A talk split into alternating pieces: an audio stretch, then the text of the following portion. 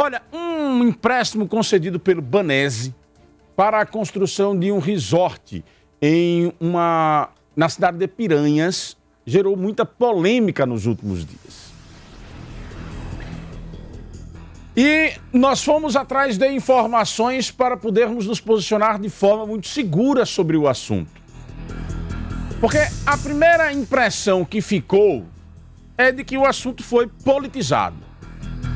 A matéria do portal Estadão, ela tem um direcionamento, que é questionar o governo federal, ou seja, o governo Bolsonaro, sobre a liberação dos recursos do Fungetur, um fundo que foi criado para amparar o setor do turismo no momento da pandemia. A matéria do Estadão traz informações do Tribunal de Contas da União que achou estranha ou estranhas as liberações de determinados tipos de financiamentos para determinados tipos de empreendimentos. O colega jornalista do Estadão, ele pinça uma informação deste empreendimento que tem empresários sergipanos é, dentro dele, e traz o destaque de que um destes empresários seria um magistrado sergipano. O doutor Aldo Albuquerque. E com esta informação em destaque, deixa a suspeita de que poderia ter havido algum tipo de benefício para o magistrado pelo fato de fazer parte da empresa que foi beneficiada com este empréstimo. Um outro dado colocado pelo Estadão é que dois funcionários do Banese fazem hoje parte da gestão desta empresa como sócios.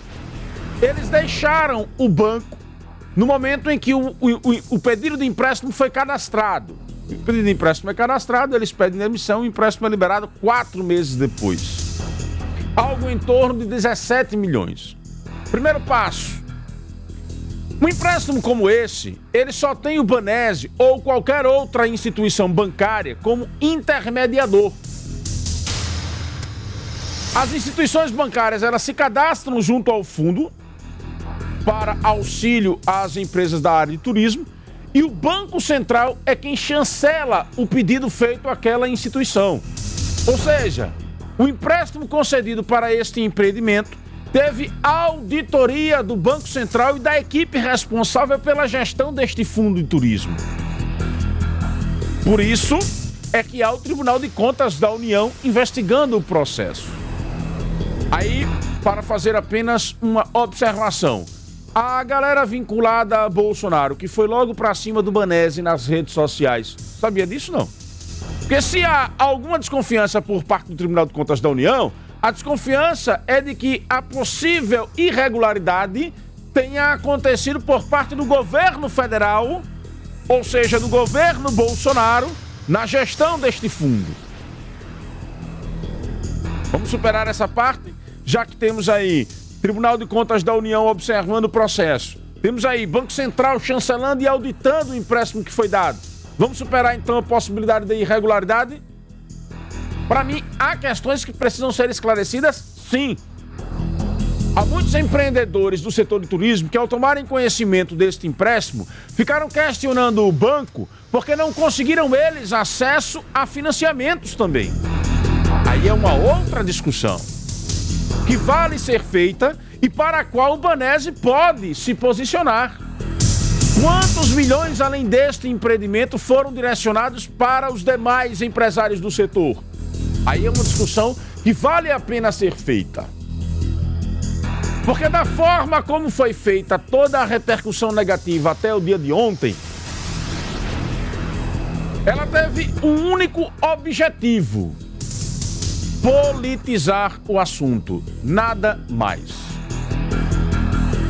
Em contato ontem com o magistrado para apurar as informações da matéria, ele revelou o seguinte: Vejam, eu, enquanto magistrado, não posso fazer parte de gestão de empreendimentos privados. Eu posso ser cotista, ou seja, eu posso ter ações, eu posso ter uma cota ali de participação, mas gerir o empreendimento eu não posso. E a matéria destacou apenas o meu nome. Eu tenho apenas 5% de cotas desta empresa que está gerindo este empreendimento, este resort que está sendo construído na cidade de Piranhas. 5%. E não faço parte da gestão. E ainda faço um compromisso público. O meu sigilo bancário está à disposição das autoridades competentes. Quem faz uma afirmação como essa é porque não tem o que temer. Uma outra coisa que me pareceu muito estranha em toda a repercussão deste fato é a criminalização de empreendedores. Veja, não é porque eu sou empreendedor e não fui beneficiado com o financiamento que eu tenho que achar errado o fato de Wendel Lessa ter se tornado um empreendedor e ter conquistado o financiamento. É essa a lógica. Só serve a política pública se ela atender ao meu interesse. Como ela atendeu ao interesse de um possível concorrente, há algum tipo de imagem negativa naquilo que está sendo feito, há algum tipo de irregularidade. Ora, vamos e convenhamos. É preciso ter coerência nas argumentações que são colocadas. O Tribunal de Contas da União está investigando não só este contrato, mas vários outros. O Tribunal de Contas da União não se posicionou a respeito do assunto. É preciso uma investigação séria, sim. Se houve algum tipo de irregularidade, essa irregularidade ela pode estar revertida ao governo federal e não ao Banese, porque vou repetir, assim como várias outras instituições bancárias, o Banese é apenas intermediador. Ora, se o Banco Central chancelou este empréstimo para, dois, para um empreendimento que passou a ter dois ex-funcionários do, do banco, é porque não há nenhum tipo de irregularidade. É preciso lembrar que recentemente o Banco Central vetou a chegada de um presidente albanese. Vetou a chegada de um presidente albanese. Vocês sabem por quê? Porque o pai do presidente é vereador em Carira, ou era vereador em Carira. Vejam, um vereador de um município sergipano que tem pouco impacto na economia do Estado, impactou na nomeação do seu filho como presidente do Banese.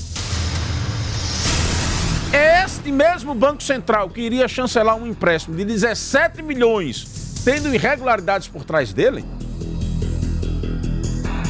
Acho que os apressados de plantão deveriam rever um pouco o caminho. E vou novamente sugerir uma outra discussão não é tentar politizar um discurso em cima deste empréstimo do Banese.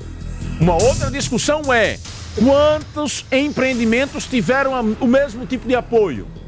Aí é bacana perguntar. Quantos outros pequenos empresários tiveram suporte por parte do banco? Aí é bacana perguntar. Mas sair por aí e lameando a reputação de um empreendimento que está em uma área que precisa de um empreendimento inovador mesmo, que vai gerar emprego. Os hotéis ali à disposição, nem todos têm qualidade total. Estamos falando de candidato piranhas. As pessoas que vêm conhecer aquela região, elas passam por Aracaju, impulsionam o, o turismo aqui também. Portanto, há toda uma cadeia que será beneficiada com este empreendimento que vai ser construído lá. E me parece que nesse momento de crise, nós deveríamos era enaltecer empreendimentos que estão sendo feitos e não tentar jogar a pecha de irregularidade sem termos a certeza do que efetivamente aconteceu. É preciso ter prudência quando a gente faz determinados tipos de acusação. Que o Tribunal de Contas da União faça uma análise criteriosa. Se chegar a identificar irregularidades que punam os culpados,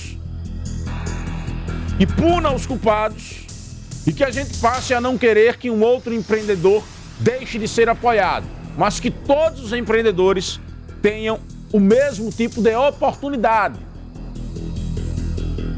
E não cabe uh, a, a, a, a gente falar, mas poderia ter tido um pouquinho mais de cuidado a todo mundo que fez toda a polêmica, né?